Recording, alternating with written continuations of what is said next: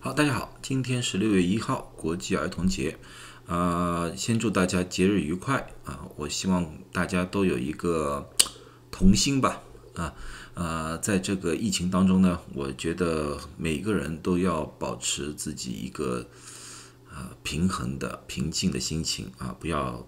过多的焦虑。现在世界的疫情呢，有了各种各样的变化，特别是疫苗出现了啊，所以呢，我今天呢就把整个世界的疫情的情况和大家分析一下啊，希望呢我能让大家比较充分的了解现在啊疫情和疫苗到底到了一种什么程度啊。总的来说呢，我用四个字带概括：喜忧参半啊，有好的，有不好的消息。如果说呢，你们不想听具体的东西的话，那么你就看到这里就可以了啊，一半 一半一半都有啊。呃，先说说一些特殊的新闻吧。第一个呢，就是六月一号呢，世界卫生组织批准了第二个啊中国的疫苗，就是科兴疫苗。呃，这个疫苗呢，在世界卫生组织的评审会啊，五月份投的评审会的那个具体的报告呢，我已经做过一个视频。如果你们有兴趣的话呢，你们看一看到底他们有有些什么好的地方，有些什么不足的地方啊，我都是分析过了啊。另外呢，就是大家现可能也知道，最近听说比较多的就是广州啊有有疫情啊，台湾也有疫情。其实呢，这个东西呢，我也看过了。广州的疫情呢，其实并不是太严重啊，他们也只有也只有几十例而已啊。相对来说呢，台湾反而严重了一点点啊。但是不管怎么样吧，但是不管怎么样呢，毕竟有这个病毒存在，就有可能被传播啊。这个就是这个病毒的呃危险的地方啊，危险的地方。所以呢，现在唯一能够阻挡住这个病毒的，那么呢，看来呢，只是疫苗了。好，那么现在看看世界上疫苗的注射的情况。疫苗注射情况呢，世界上分成两个数据，一种数据呢，其实只注注射了一针。举个例子说嘛，不管是国药啊、科兴啊、辉瑞啊、Moderna 啊，这些都是两针系列的。你打了一针有多少人？这是一个统计。大家看到了，以色列打的最多。那么呢，这个世界上呢，分两种国家，一种国家呢只打一针的。啊，先打一针，等了有足够的疫苗，我们再打第二针啊，就是想尽快的让更多人打到啊。这个呢，以英国和加拿大为主啊。另外呢，有些国家呢，就不管我是两针都要打，按照药厂的规定打。那么呢，这个比较明显的就是以色列和美国。那么你要看到了，这是打两针的完成注射的以色列。还是高高领先，然后呢是智利，然后呢就是美国、英国呢。刚开始的时候是一针，现在的疫苗逐渐多了，所以它也跟上来了，所以两针注射的系列也很快完成了。但是加拿大呢，你们也看到，加拿大至今为止一针还是占大多数，第二针还在延缓，等待更多的疫苗啊。这就是世界上的两个呃两个流派吧，两个流派。但是呢，有两个国家呢，现在疫苗注射速度并并不是很快。一个呢是啊，巴西，它不管一针还是两针，它都很慢。印度人口太多，一针两针的速度也是非常缓慢。那么有些人问我，这个中国现在情况怎么样？因为中国呢，刚开始的时候呢，大家注射的欲望呢，并不是这么大。这是为什么呢？因为大家知道。中国的官方的消息是没有什么疫情，所以大家都觉得没有这个必要啊去打这个疫苗。那么现在呢，这两天呢，由于啊广州的疫情啊那种小的一个小范围的疫情，那么呢大家产生了一个恐慌，然后呢就大批的人呢就排着队挤人挤人去打疫苗了啊啊这是也是好的啊，也是呢大家需要。小心的，就是在注射疫苗的当中呢，不要造成了互相的感染。因为我我看到那个注射站的照片啊，我确实有点担心啊，确实有点担心。好，那这是疫苗注射的一些情况。那么这些疫苗的注射对于整个世界的疫情造成了一种什么样的影响呢？那么我们分成两步，一部分呢就是主要是打辉瑞、Moderna、牛津阿斯利康强生疫苗的，就是欧美疫苗的。那些国家最明显的是以色列，以色列呢，它最早的打了第一针疫苗，也最早的在全民打第二针疫苗。那么我们也看到了，它的疫情基本上已经平缓到差不多没有，不管是确诊还是死亡，基本上已经完全没有了。我说这个基本上可以说是群体免疫了。这个是英英国，英国呢一直在下降，一直到最近这个一个星期有小幅度的上升。这个小幅度上升呢？从那个基因排列来看的话，最主要是由印度变异而引起的，啊，而且呢，这些人里面大部分的人呢，就有两个两两种可能，一是只是打了一针疫苗，要么呢就是还没有注射疫苗。打完两针疫苗的，在这里面的人数是非常非常少，啊呃，死亡人数大家也看到了，基本上已经到底了。那么比较有趣的是加拿大。那么加拿大我知道了，刚才已经说了，他只打一针，第二针基本上很少人能打到两第二针啊。但是打了一针之后呢，他的疫情也是在快速的好转啊，确诊人数大幅度的下降啊，死亡人数也在缓步下降当中啊。美国同样的非常明显的一个下降。那么呢？现在接下去呢，它最大的一个坎儿就是刚刚过去的一个 Memorial Day，就是王兵纪念日的一个假期。在这个假期当中呢，很多人出游啊，所以呢，我们要看一看两个星期之后，如果说美国没有一个高峰的话啊，或哪怕个小的高峰的话，那么呢，就说明这个疫苗非常有效，可以。阻止住一种人与人之间的传播，哪怕大面积的开放啊，怎么样的，都相对来说有了保障。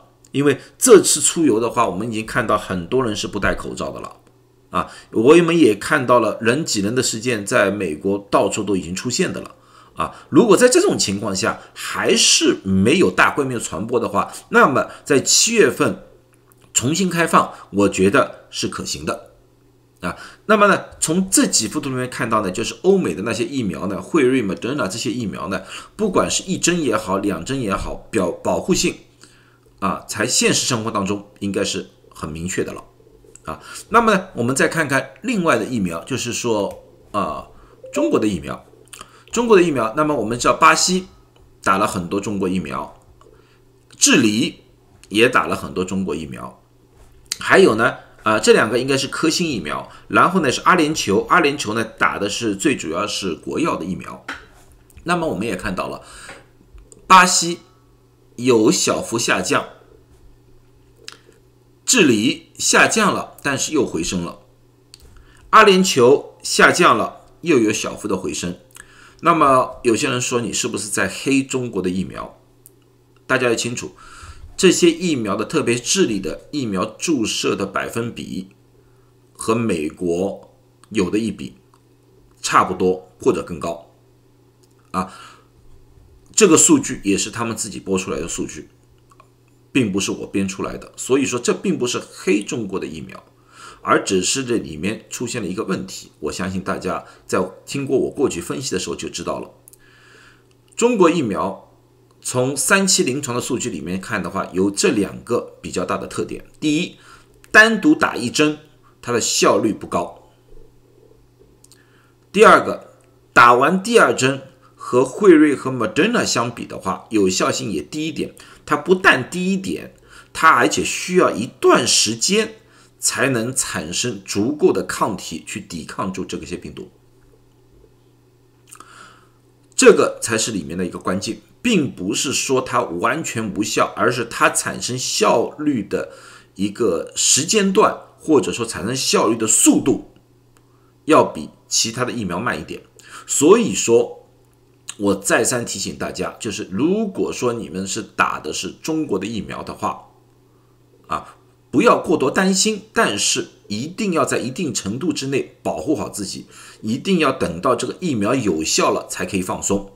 不要拿啊惠瑞或者 Moderna 的这些疫苗做一个呃比较，这个没办法比较，因为这是两种不同技术的疫苗产生的效果一定会有不同啊。既然世界卫生组织批准了国药和科兴，我相信他们是有一定效果的，啊，但是我也要从医务工作者的角度，要提醒大家，这里面会有差异，会有不同的地方。那么再看看印度，印度疫苗注射的不够，但是它也下降了，这是为什么下降？我和一些印度的医生谈交流过啊，他们觉得对是下降了，大的城市绝对是下降了，但是他们说他们的疫苗呃，他们的这个核酸检测速度跟不上，特别是这个偏远的小城镇，它无法测试。所以在这种情况之下的话，这个是不是一个真实的数据，或者说这个数据是不是代表了印度的整个国家，他们自己都无法确定，他们只能告诉我，在大的城市确实进行了下降。所以说呢，我希望印度能够加快的疫苗注射，啊，我觉得只有这个办法可以在短时期之内帮助到印度。帮助印度的话，也是帮助全世界。因为如果说印度大爆发的话，那么我们就会看到越来越多的变异啊，这个是我们不想见到的。那么说到变异，现在我们也知道了，全世界有很多变异。现在我们比较引起关注的是印度那个变异，英英国现在的。案例有少少增加，大家都认为这是印度变异的原因。他们的科学测试也是发现了这个问题。啊，现在最让我们担心的是越南变异，因为越南上几天发布了一个消息，他们说啊，我们发现了一个新的变异，这个变异其实是印度变异和英国变异的混合种，它的特点就是可以空气传播。他说这就是为了为什么造成了越南。这次现在有一个新的高峰，最主要的原因，但是越南这个变异还没有被医学界广泛的认证啊，只是他们越南的自己说的，所以说呢，我们不知道这个变异到底有多大的危害，到底是不是可能空气传播，或者说是空气传播的话，它的传播的。力度有多大？我们现在还不是很清楚，啊，当然我们更加不清楚疫苗对这个变异是否有效，啊，希望这个只是虚惊一场，但是我们也必须要多加小心，啊，整个世界的疫情大家已经看到了。从去年的慢慢上升，现在下降上升，又再度上升。其实你们从一月份开始看的话，一月一号开始到现在，其实二零二一年就是今年总的确诊人数已经超过去年的新冠确诊人数，全世界啊，这是全世界来说的话啊，死亡人数也是。啊，所以这个给我们大家敲了一个警钟，现在并不是一个放松的阶段。啊，整个世界上的疫情还是比较严重的。另外，我们还要看到一个新的问题，就是那些疫苗到底多长时间有效？虽然说我们已经在辉瑞和 Moderna 的疫苗的抗体的产生的浓度上面已经看到，它们应该有比较长时间的有抗体存在。呃，但是。这个抗体是否可以转化成免疫能力啊？这个需要进一步的研究，因为免疫学基本上来说是一种比较新的一个科学，很多东西我们还不是百分之一百的了解。那除非我们放到一个现实生活当中，要不然的话，我们很难给出一个百分之一百的定论。我们可以大致估算一个大概。但是我们无法给定论，因为人体的免疫功能是非常非常复杂的。所以我们现在要看的，像美国的疫情，我基本上可以预测，就是今年的暑假七月份左右，应该是可以开放。开放了之后，整个美国的疫情应该也是平稳的啊。然后一直要到九月份开学了，学生回到学校，然后我们会需要看一看疫情是不是会反复。啊，如果没有的话，那么我们就要等到十一月份。十一月份之后，天气转冷了，那个时候啊，人的交流又多了，而且很多疫苗，举个例子说，我是十二月份打的疫苗，到今年十一月份、十二月份就是一年的时间了。那个时候会不会疫苗无效，要打加强针？这些要到今年年底我们才能知道。啊，现在我们要做的，当前最主要要做的一件事情，就是能打疫苗的尽快打疫苗，因为这些数据都在外面了。啊，大家应该也看到了，该有什么问题，有什么不好的情况，我们大家也很明确的了。啊，如果这个时候再犹犹豫豫不打疫苗的话，那么。多一个人不打疫苗，就多一份变异的可能性，也多一份被变异病毒侵害的可能性。啊，我希望大家能够好好考虑一下，保护好自己，也保护好家人。我希望疫情能够早点结束，我希望大家能够快快乐乐的过一个暑假。谢谢大家。